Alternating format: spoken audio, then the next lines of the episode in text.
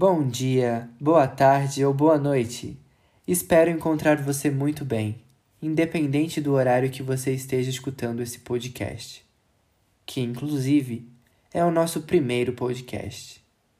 O meu nome é Luan Lira, tenho 21 aninhos, sou estudante da terceira fase de licenciatura em teatro pela FURB e hoje eu e a minha amiga Ana iremos conversar um pouquinho com vocês. Olá, pessoal. Eu me chamo Ana Paula e sou aluna da terceira fase de licenciatura em teatro pela FURB. E no episódio de hoje do podcast de Artes Cênicas e Novas Tecnologias, matéria ministrada pelo professor Gessé Cruz, nós iremos falar um pouquinho sobre cyberespaço, cyberarte e cybercultura, reconhecendo a arte por meio digital. Para debatermos sobre o tema, teremos a ilustre presença da pesquisadora, professora e doutora em comunicação e linguagens, Cristiane do Rossi Wozniak. Formada também em especialização em dança, já fez graduação em dança, graduação em ciências biológicas, entre vários outros cursos. Ela possui um currículo muito extenso. Atualmente, ela atua como professora de ensino superior na Universidade Estadual do Paraná, a Unespar. Ela faz parte de conselhos, comissões e consultorias. Também é coreógrafa e trabalha com vídeo dança. Hoje, esta mulher poderosíssima irá nos ajudar a entender um pouquinho sobre cyberespaço, cyberarte e cybercultura, dentro do contexto em que ela atua. No dicionário, a palavra cyberespaço pode ser definida como espaço das comunicações por redes de computação. Nesse espaço é que se desenvolve a cybercultura, dominando o mundo contemporâneo com o voto eletrônico, reuniões ao vivo via internet, sites e aplicativos inteligentes que fazem milhares de coisas diretamente da palma da sua mão. Mas como a arte ou a cyberarte se encaixa nesse ambiente?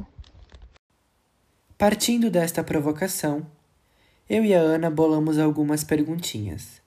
Perguntinhas estas que a Cristiane teve o prazer de responder. Vem com a gente descobrir quais são essas perguntas e que respostas a Cris deu para elas.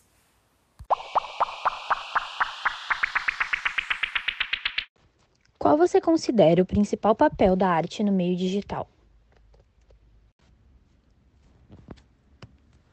Bom, a arte, de uma forma geral, e eu posso falar especificamente pelas artes do corpo, a dança, as expressões que utilizam o corpo para mediação nas telas digitais, eu acredito que é, são duas, basicamente. Primeiro, usar esse medium, né, o medium digital, a tela, os processos de edição, enquadramento e recorte de um corpo que vai se apresentar dançando é, como um processo de criação.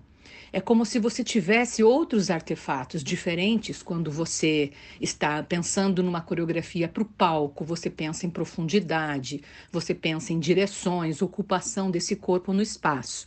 Quando você transporta esse tipo de arte eh, do corpo, essa, essa dança com mediação tecnológica, você precisa se importar também com os dispositivos que estão ali à sua disposição para uso, que no caso são transportados para o universo digital.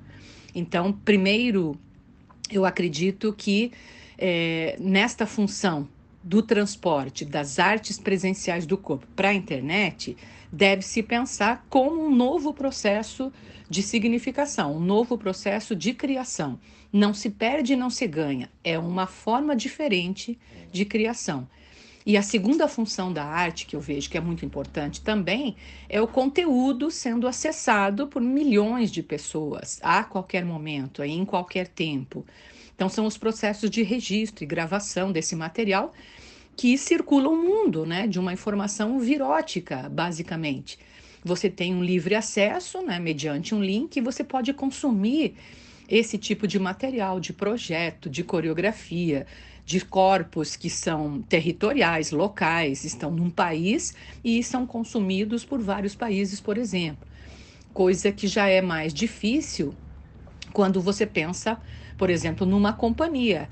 de dança se apresentando num determinado local, para que ela possa ser reconhecida em outras localidades, é preciso aí empreender é, um transporte, uma divulgação, né? geograficamente é, é, mais complicado, então é, é sempre um número menor de público que reconhece aquele material versus a, é, é infinita a possibilidade de acesso quando transposta é, essa forma de arte para a internet.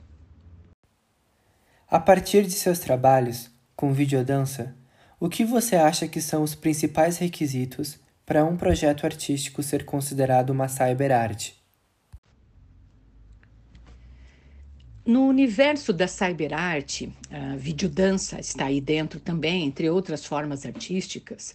As danças criadas essencialmente por software, né? então são as microdanças, as danças geradas por um corpo extremamente numérico, que nem necessita mais de um corpo de carbono, né? de um corpo carnal, que é registrado, editado e transportado para o meio digital. Mas quando eu falo de videodança, que é mais a área onde eu atuo, leciono sobre videodança, oriento trabalhos desta natureza, eu penso que é vital que se relacione é, o corpo, a dança, a edição, pensando nos recursos que essa nova mediação tecnológica propõe. Portanto, alguns requisitos que são essenciais para se para começar a se elaborar um pensamento de videodança é pensar o corpo para a tela. E aí, é, a medida de pensar palco e pensar tela tem suas aproximações e seus distanciamentos. Na internet, no pensamento que você vai. E hoje, quando falo internet, vamos, vamos pensar assim: mundo digital, né? Você pode estar produzindo videodanças que é para o Instagram, por exemplo. Você pode estar produzindo videodanças que são para essas telas verticais. O consumo é diferente, eu tenho que pensar. Então, é, como e de que forma eu vou editar esse corpo? Com que formas eu vou processar esse corpo que dança fragmentado? Me parece que não tem sentido eu copiar o processo de criação de um corpo que dança num palco e unicamente é, transportar esse processo, uma câmera frontal, por exemplo, com raríssimas edições, e jogar isso como um material de videodance. É, eu posso fazer isso? Eu posso fazer isso. Mas qual sentido teria? Isso não, não seria um registro puramente de dança, né? um, um documento de uma ação dançante? Então, uh, o, o, que a gente mais nota como exemplos de videodança é, são aqueles materiais audiovisuais que se utilizam da linguagem audiovisual.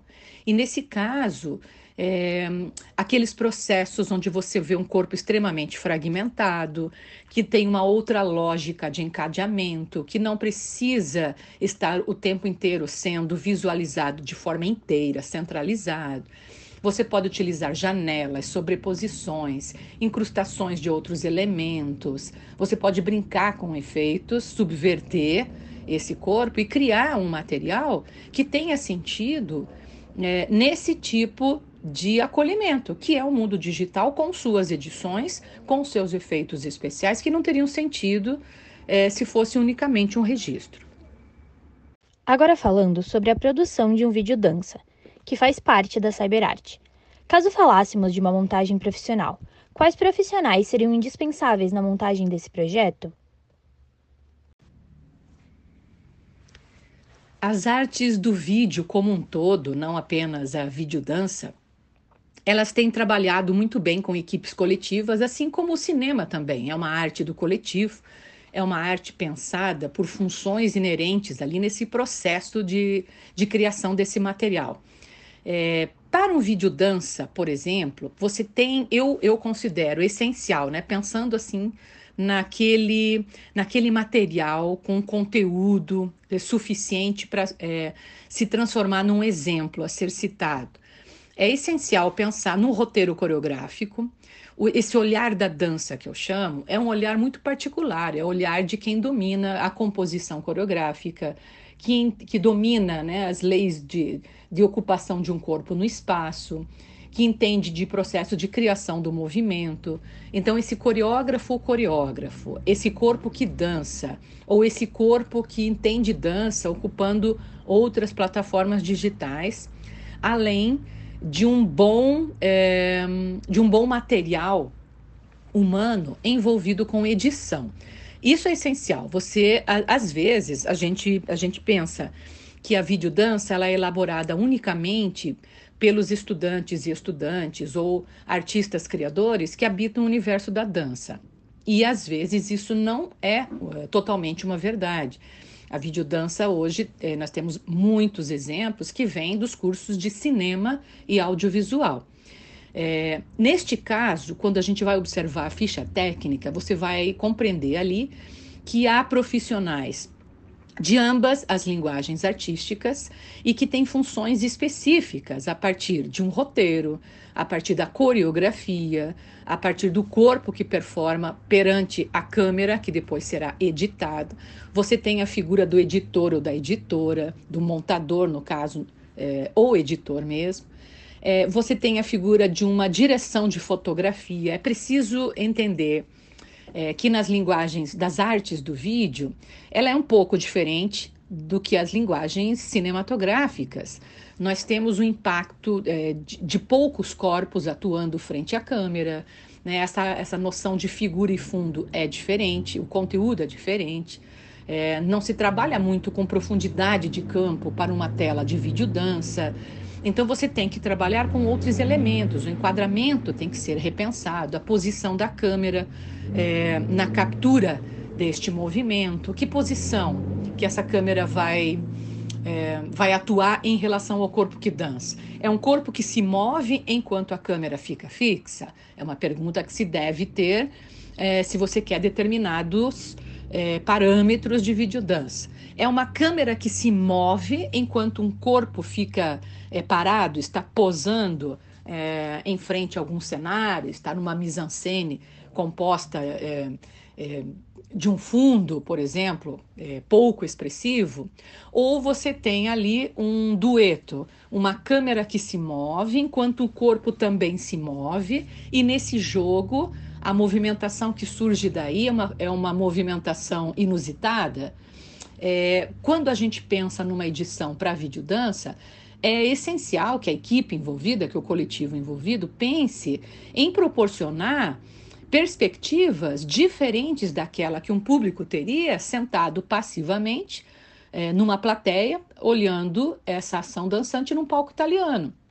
Se essa perspectiva do todo que eu tenho, é, eu tenho que escolher é, é, cantos do palco onde eu vou observar determinados jogos coreográficos, isso aqui, quando eu trabalho com videodança, é transferido para o olhar da câmera, em primeiro lugar, né, na cicatriz da tomada, no momento em que eu estou capturando essas imagens de dança, e num segundo momento, numa ilha de edição, por exemplo, quando eu estou aí selecionando os cortes, selecionando os enquadramentos, fazendo o encadeamento dessa narrativa para vídeo dance, colocando efeitos em determinados momentos, sincronizando ou não com uma trilha sonora, né, pensando em todos esses efeitos a partir de uma ideia. Tudo nasce de uma ideia. Então, é, é, acho essencial, antes de se começar qualquer projeto de ação vídeo dançante, você ter muito claro é, o que, qual é a mensagem. E vai ter uma narrativa ou não? É uma forma abstrata ou não? É uma forma que mostra gestos, o movimento em si gera significado, o, corpo que está ali, ele está encarregado é, de ser também sujeito e objeto de uma narrativa. Ele está contando uma história. Existe alguma narrativa por trás do movimento puro e simples? Então, são questões inerentes aí para quem pretende seguir é, neste conceito de videodança. Escolher muito bem essa equipe, esse coletivo que tenham ações é, diferenciadas dentro do processo de criação. São todos criadores, do roteirista, é, da coreografia, da direção de arte, de fotografia, é, da edição, né, da equipe de edição. Tudo isso tem um valor incrível uh, e também quem opera a câmera. De que forma eu opero a câmera, né? Então, é uma equipe sempre coletiva pensada nessa mensagem enunciada pelo corpo que dança. Agora, pensando em um ambiente acadêmico, quais as ferramentas necessárias para a criação de um videodança? Quais editores seriam bons e acessíveis e quais plataformas seriam boas para divulgarmos? Quanto ao ambiente universitário e as condições com as quais a gente opera normalmente, né, presencialmente, sempre há limitações. É, se você não pertence a um curso de graduação em cinema e artes do vídeo, audiovisual, por exemplo, essas limitações ainda se exponenciam, mas elas não imobilizam né, as formas de criação. Eu penso que hoje essas formas de edição de material, de conteúdo para a internet, elas ultrapassam qualquer curso de graduação que você esteja é, cursando no momento. Mas elas ainda são uma, uma consequência né, muito mais eh, efetiva nos cursos de artes, curso de dança, curso de artes cênicas, por exemplo, cursos de design, cursos de artes visuais e também, obviamente, nos cursos de graduação em cinema e audiovisual.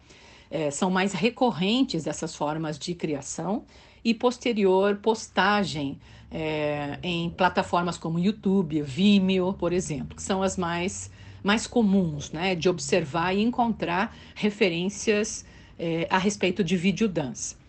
A gente sabe que é um conteúdo que está é, muito operante hoje, é, nessa geração, né, nos nativos digitais, na geração celular, smartphone, é, que eu, eu, eu, procuro trabalhar bastante também com o, os celulares como base de criação, né, de gravação e edição de vídeo é, por ser, é, por fazer parte né, dessa geração aí de conhecimento na era da ubiquidade, né, na era em que você acessa conhecimento e conteúdo artístico em qualquer lugar, a qualquer momento, e essas tecnologias de facilitação de acesso, elas nos permitem é, é, não só o consumo, né, você pode consumir materiais né, por palavras-chave, descritores básicos, mas também pode é, manter sempre operacional é, pequenos vídeos de dança e depois você vai tomando gosto pela coisa aí e fazendo suas próprias edições. É, existem, claro, né, softwares é, bastante caros, complexos, mas existe muito material também de, de, a gente chama isso de baixo orçamento, né, e que podem ser baixados é, gratuitamente. Você tem softwares de edição de vídeo, por exemplo, gratuitos. É, independe se você tem seu computador, seu PC tem Windows, ou você é um usuário ou usuária do Mac. Existem versões que elas vão é, diferem um pouquinho, né, de alguns usos, de alguns materiais, de alguns é, é, algumas formas de edição, de corte, de montagem, mas de uma forma geral elas oferecem um pacote muito simples, né? Como, por exemplo, o Undershare da Filmora, é, é, é muito fácil. A gente precisa é, e pensar também que ambiente universitário, acadêmico, os trabalhos né, que são pedidos nas disciplinas, é, a gente precisa de uma plataforma intuitiva, né, que a gente entre ali, já experimenta, já vai testando coisas, né? É, e isso facilita para a gente. Então, é, o Windows Movie Maker, eu acho que é é, ele tem suas limitações? Tem, mas ele é de cada 10 trabalhos, 9 fazem uso, né? Normalmente ele já vem embutido gratuito né? no, no Windows, né? Você vai trabalhar tanto com fotografia quanto edição de vídeo, então é muito recomendado. Tem também da Windows, não é? o Avidemux, né? ele tem um pouquinho mais, né? um suporte do que o Movie Maker, o OpenShot, né? que também trabalha com é, códigos abertos, é, o VSDC, né? o VSDC, Video Editor, é, que é possível né? com bastante paciência, um bom sinal de internet, um bom computador, você utilizar como ferramentas, né? Até para converter os formatos, o que, que você está pretendendo. É, então, esses são os básicos, né? Não adianta a gente citar tantos é, suportes, né? editores, Mas o mundo é ilimitado, o acesso hoje você pode entrar, muitos deles você pode baixar gratuitamente, nem todos vêm embutidos já né, no pacote é, de, do programa do seu próprio computador, mas é, o importante é o uso constante, né? Fazer disso experimentos constantes para que você tenha uma noção da estética, né? Como fica esse material depois dessa linha de corte quais são os efeitos que são possíveis. É, a gente precisa falar também de uma minutagem. São materiais é, no mundo né, da, da ciberarte, da cibercultura. É, hoje essa geração sabe muito bem disso, os nativos digitais, depois ali dos nativos nascidos né, do, no século XXI, é, a nossa temporalidade de consumo e acesso a material audiovisual, videoclipe, por exemplo, videodança, spot publicitário, né?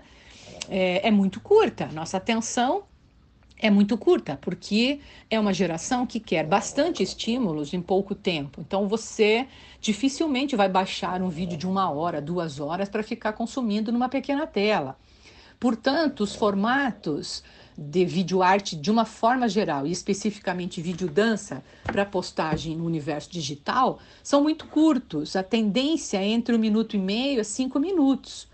É, logo, não é tanto, é, não é tão impossível você utilizar esses programas de edição, corte, montagem é, para materiais de pequeno porte, né? E videodança sim engloba, está englobado dentro desse universo, né? Dos pequenos materiais audiovisuais de curta duração para acesso contínuo.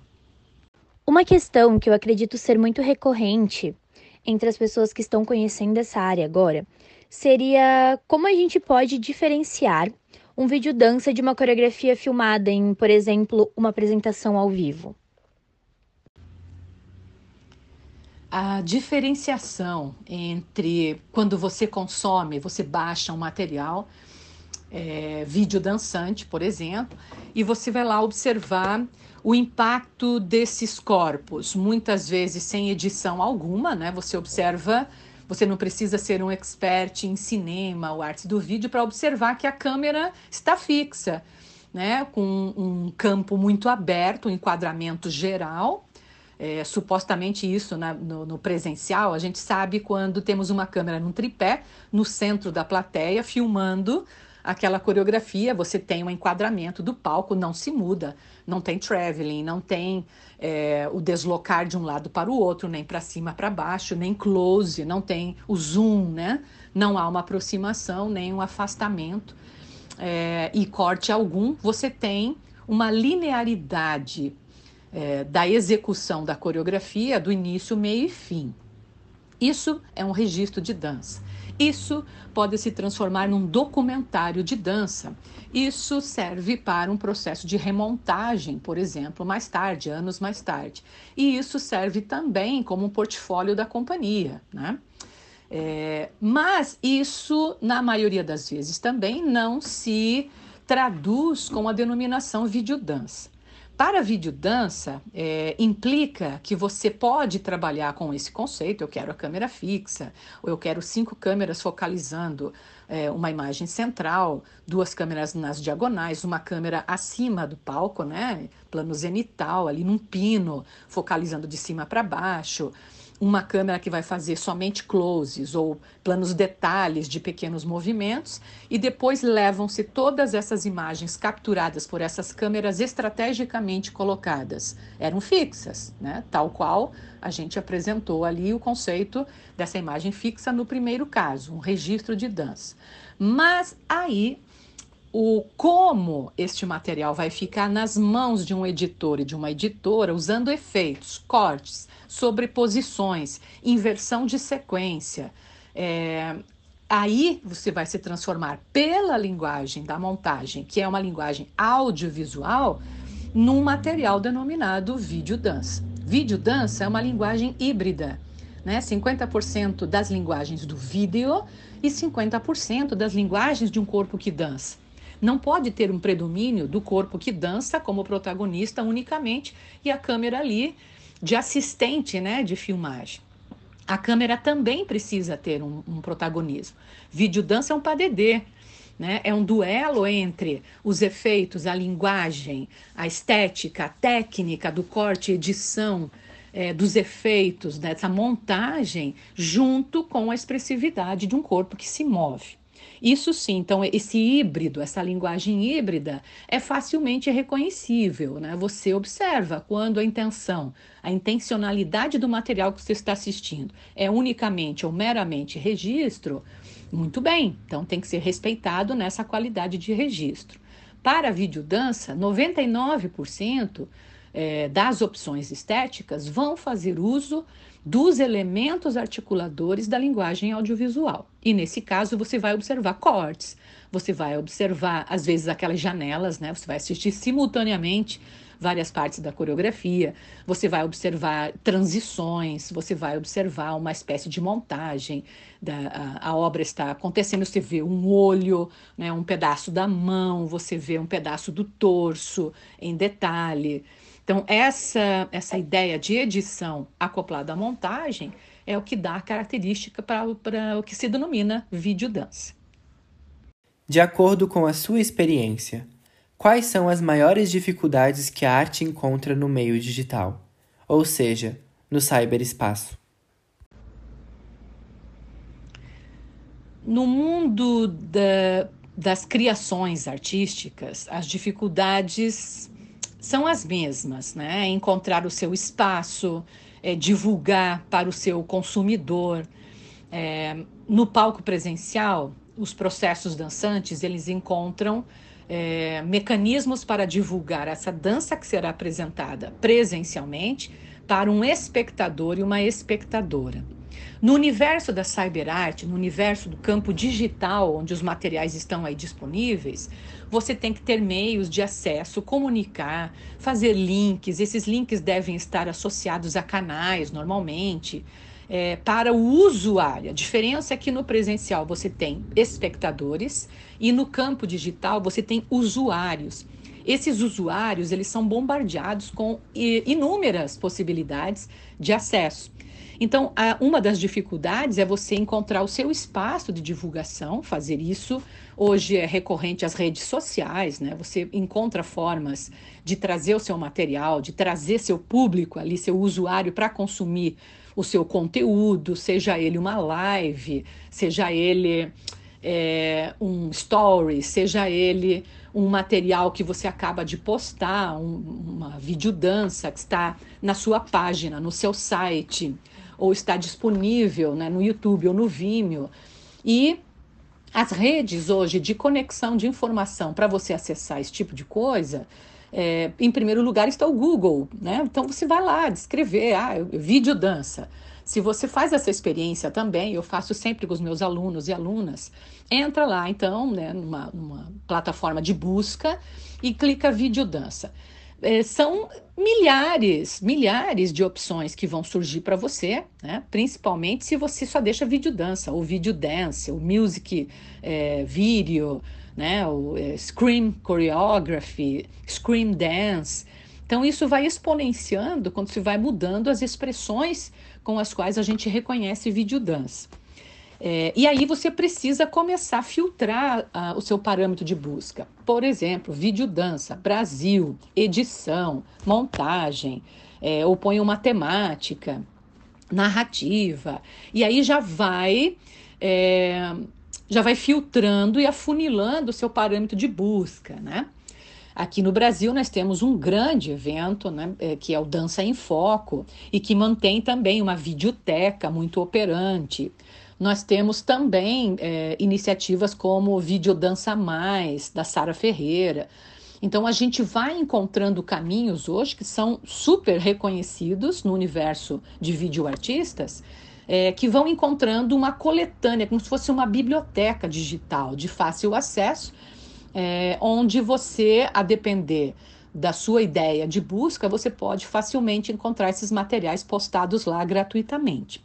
Isso é uma consequência, né? O, o universo hoje da videodança tem muitos é, festivais, tem encontros, tem mostras de videodança, existem muitas oficinas, muitos fóruns de discussão aqui na América Latina, por exemplo, é, sobre esse modo de operar, fazer e consumir dança.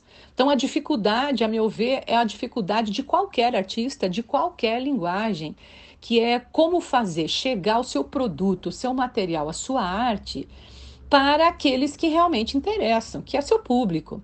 Não existe arte se não existe o público o consumidor.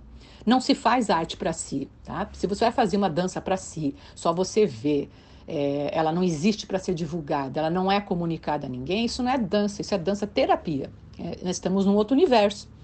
A dança, a arte, de uma forma geral, ela está intimamente conectada com os pressupostos da comunicação. Ela só tem sentido se comunicada, se alguém consome esse teu, esse teu produto. Esse teste, esse colocar-se à prova, é o campo é, do objetivo da arte, de criar essa arte para ela tornar-se um conhecimento, tornar-se uma informação posta no mundo. Nesse sentido, a dificuldade imediata é encontrar caminhos de acesso contínuo do seu material nesse universo imenso né, do, do campo digital que é onde a gente se perde se a gente não tiver descritores muito específicos para que seu trabalho seja sempre consumido. Pensando agora na cybercultura em modo geral, você acredita que ela pode ter influenciado na maneira como o espectador sente a arte? Como ele sente tanto a cyberarte quanto as artes cênicas ou artes visuais ao vivo? Em relação ao consumo, né, como o espectador, a espectadora está sentindo, é, consumindo arte e se existe uma influência é, dos modos de operar da ciberarte, eu, eu, eu tenho certeza que sim. É, a influência, né, a, gente, a gente opera muito com isso. A era digital, uh, os, nós já temos repercussões no campo da própria educação a educação fazendo uso de aparatos e tecnologias é, de uso contínuo, de acesso, de mediação. Hoje não se aprende só na escola. Quando eu falo escola, é uma metáfora né, do, do ensino é, infantil ao, ao pós-doutoramento ele não está só na sala de aula. Não é o fato de você ir à aula, né, ter uma preleção do seu professor, da sua professora, cursar uma determinada disciplina, que você, todo o conhecimento gerado naquela disciplina é unicamente é, consumido ali. É, os aparatos hoje tecnológicos, eles nos facilitam o consumo, né, o mergulho longitudinal aí do conhecimento, Aquela aula pode ter te influenciado uma palavra-chave. O professor, a professora mencionou um vídeo dança, por exemplo. Você imediatamente já está lá no Google procurando aquele material. Aquele material te deu uma ideia, né? No final entrou uma outra janela e você já foi procurar outros materiais daquele grupo que promoveu aquele vídeo dança falado naquela aula. Só aí você já está mergulhado, né? Numa leitura é, hipertextual. Você já está no campo de consumo audiovisual. É, fora isso, você vai procurar textos, você vai baixar, você vai procurar periódicos indexados, é, que são todos digitais, de acesso gratuito. Então, essa busca, essa influência né, da, do mundo digital para acesso de conhecimento, não tem como negar que a videoarte, que a videodança está inserido nesse processo. Os caminhos de acesso hoje, de leitura, são amplamente facilitados pelo celular. Eu volto a mencionar o celular como uma mídia extensão do corpo já, né? Basicamente é difícil você ver um sujeito hoje contemporâneo sem a sua extensão tecnológica chamada celular. É quase uma parte do corpo, né? E esse celular não é mais um telefone para você chamar e receber ligações ele hoje é o nosso universo, nosso centro nervoso, basicamente.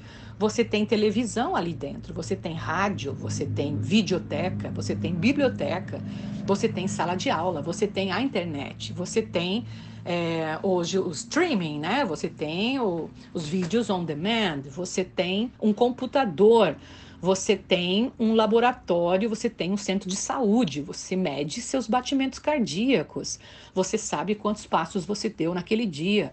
O celular te avisa que você está desidratando, precisa tomar água. Você tem uma agenda ali que te avisa dos seus compromissos. Tudo isso num aparato, num artefato que é a sua conexão hoje com o mundo digital e, por consequência, com o mundo da internet também, né? Desse mundo que, que contém e produz ao mesmo tempo a ciberarte. Portanto, eu acredito sim que mais do que o um mundo digital, o smartphone, o celular está mudando as nossas formas de percepção de arte.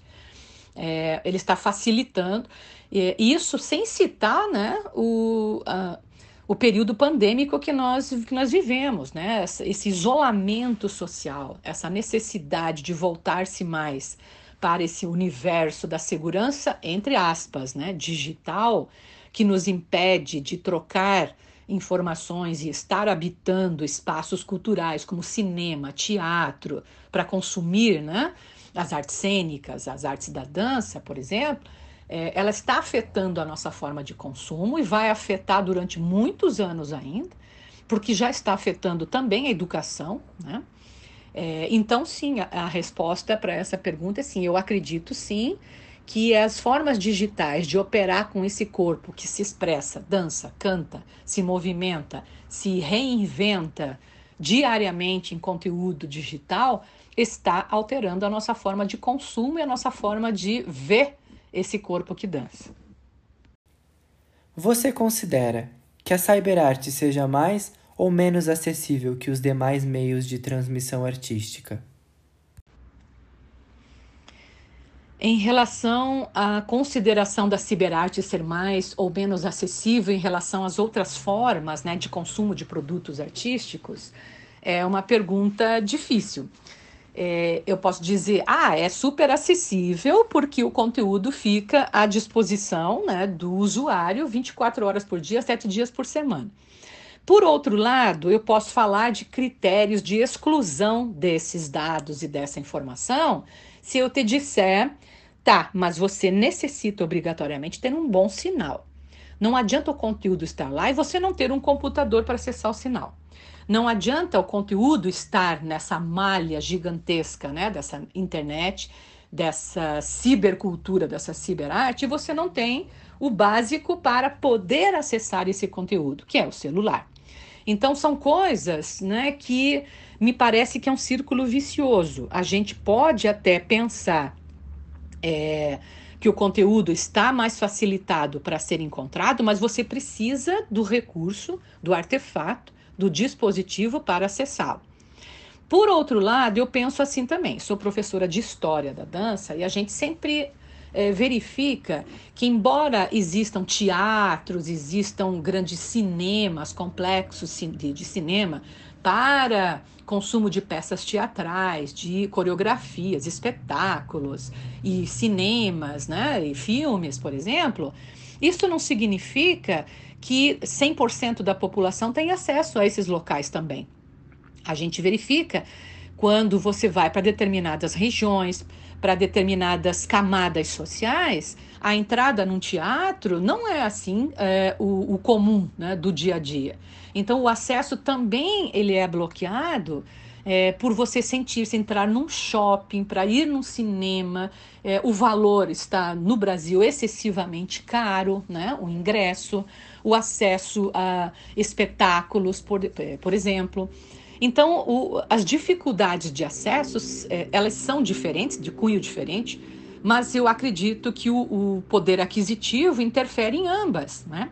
Você tem que ter esse poder aquisitivo para ter o domínio do acesso do artefato, para poder acessar o conteúdo digital. Da mesma forma, para consumir a dança, o teatro, o cinema, é, nos locais onde eles operam normalmente, presencialmente, também você tem que ter um valor financeiro para poder comprar esse ingresso. Então, é, o que interfere aí, me parece que não é só um processo e um costume de achar conteúdos digitais ou presenciais, e sim um valor financeiro também para propiciar condições de você ter acesso a esse material. qual você considera a importância da trilha sonora ou dos efeitos sonoros no entendimento do espectador frente ao projeto artístico? Em relação ao domínio da linguagem musical, né? quando a gente pensa em trilha sonora, numa edição né, de, de som diegético, extra-diegético, é, de efeitos mesmo sonoros, não só a música, aí há controvérsias. Né? No campo das artes, por exemplo, nós temos uma vasta história né, da dança em que a dança sempre esteve intimamente conectada a, a música, né? O chavão, o clichêzão, dança-se conforme a música, ele vem de longo, longo tempo da história da humanidade, né? Da, da história dos espetáculos. Porém, se a gente pensar que o início do século XX ali, toda a modernidade, incluindo aí nesse pacote a dança moderna e seus descendentes, ela vai negar terminantemente a subordinação da dança em relação à música. Ou seja, quem dita o ritmo, o movimento e o fluxo da coreografia é o próprio corpo. É o batimento cardíaco, é o pulso, é a respiração, tá? Então, as modernistas como Mary Wigman, Martha Graham, é, é, também Doris Humphrey, elas não faziam uso frequente de música que não fosse ou essencialmente criada para a obra, não admitiam uma música pré-existente à obra para que a dança se encaixasse numa partitura sonora, e além, Mary Wigman, por exemplo, dançava sem música. É, para ela, a, mídia dança já era suficiente, já continha a sonoridade dos pés batendo no chão, de palmadas né, em partes do corpo, dessa percussão gerando aí movimento também, né? Um acompanhamento para o movimento.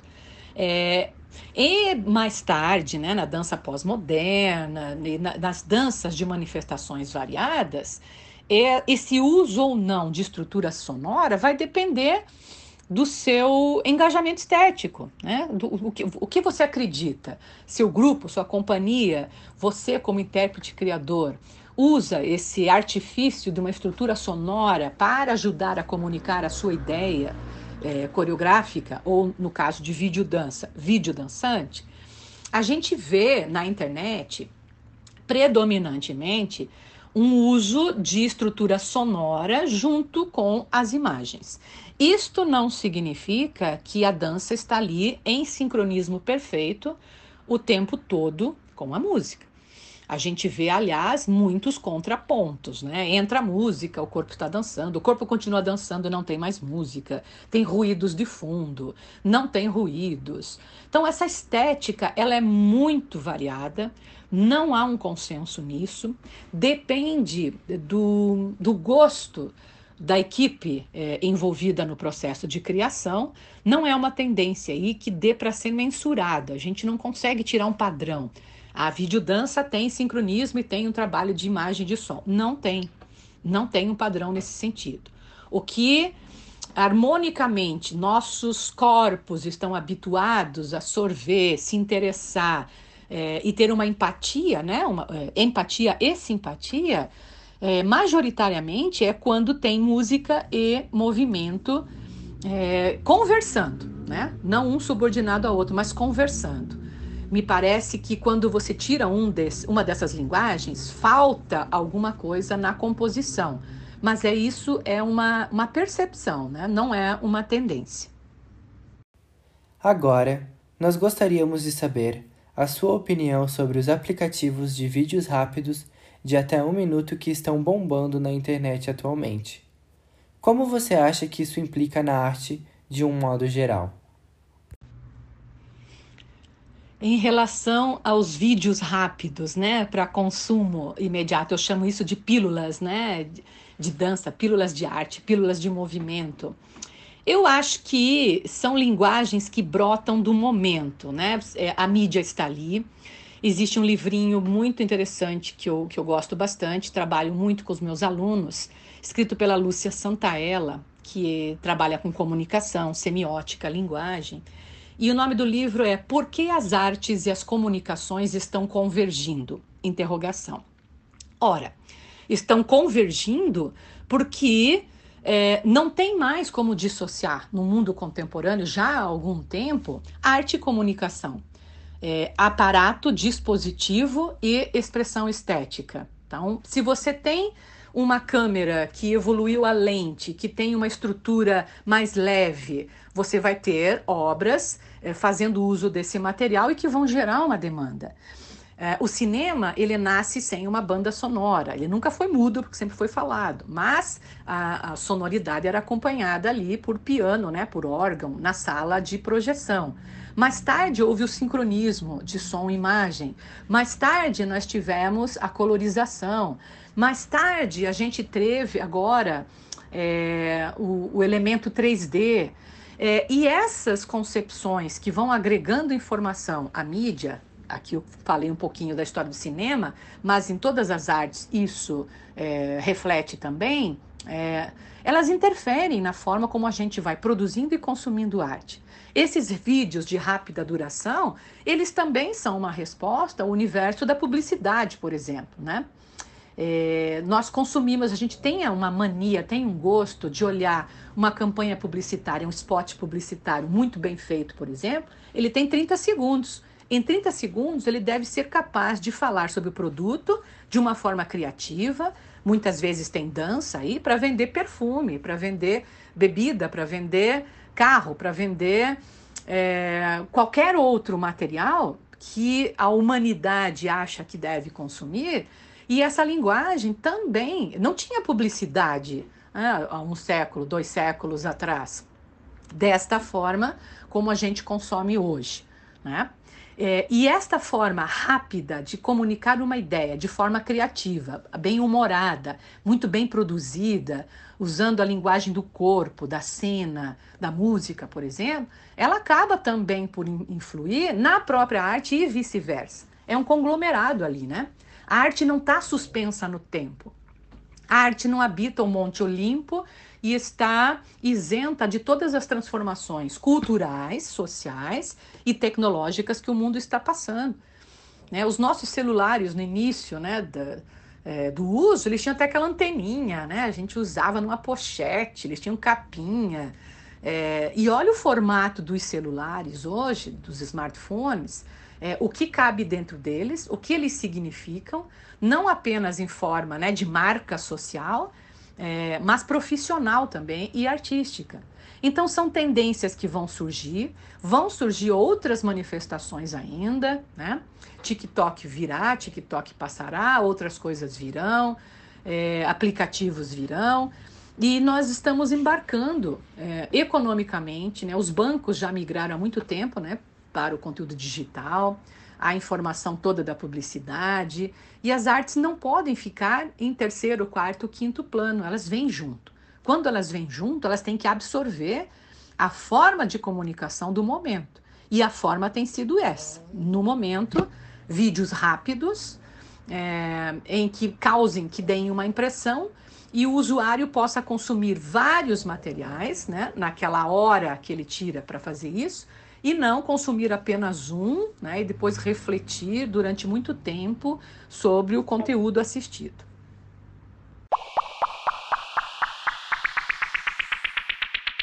Yes! E assim nós encerramos o nosso primeiro podcast.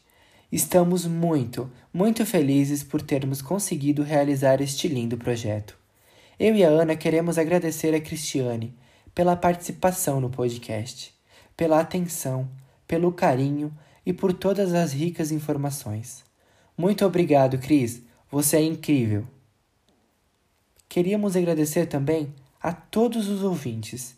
Esperamos que este podcast tenha tocado cada um de uma forma leve, positiva e muito prazerosa. Tchau, tchau, galera. Fiquem bem e se cuidem.